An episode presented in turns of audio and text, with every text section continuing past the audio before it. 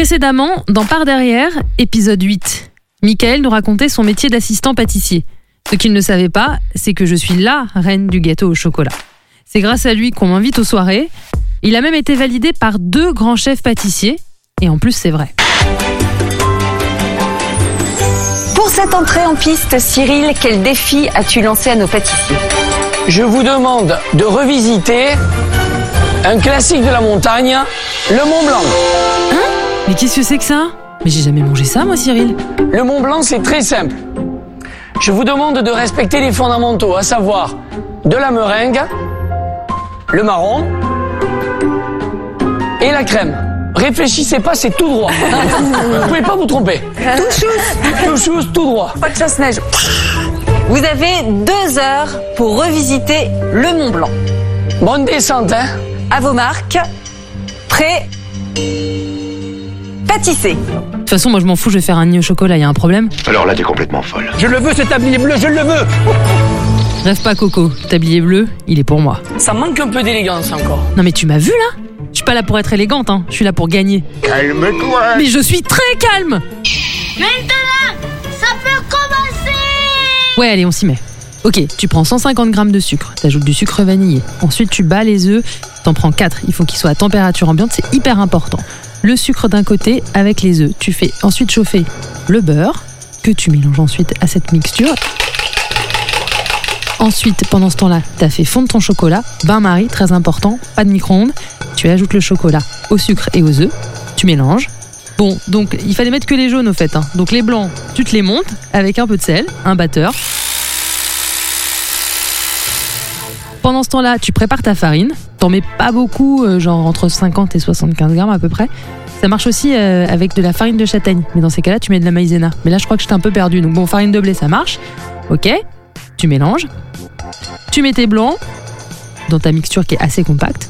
Et alors là, il y a deux techniques. Il paraît que les blancs, il faut avoir une vitesse continue ou alors il faut. Bah, je sais plus du coup. Bah, tu réécouteras l'épisode.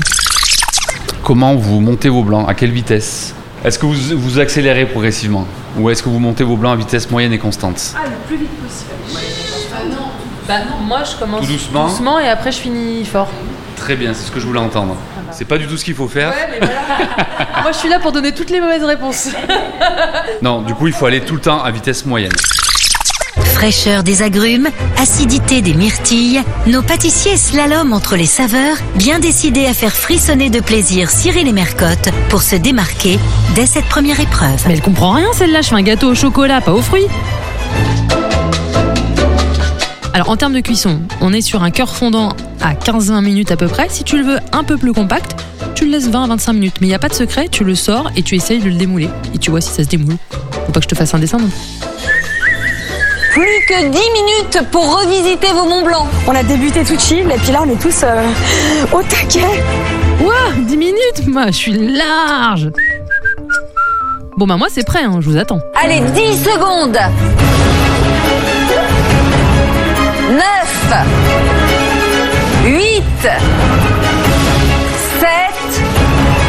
6 5 4 Oh putain.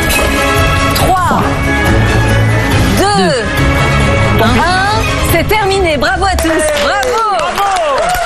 Cyril et Mercotte doivent maintenant faire la moyenne des trois épreuves et se concerter afin de désigner le pâtissier de la semaine qui remportera le tablier bleu, ainsi que celui ou celle qui quittera malheureusement le concours. Cyril et Mercotte ont tranché et le pâtissier de la semaine est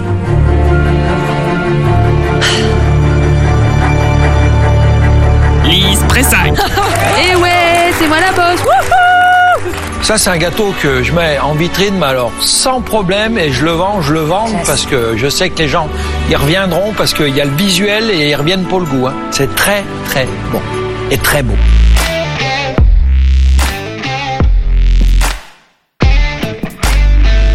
Vous venez d'écouter Par Derrière, un podcast de Lise Pressac réalisé par Loïc De Oliveira. Si l'épisode vous a plu, n'hésitez pas à en parler autour de vous, à le partager sur les réseaux sociaux, à laisser des étoiles et des commentaires, à vous abonner. Ça nous aide à faire vivre ce podcast. Merci et à bientôt.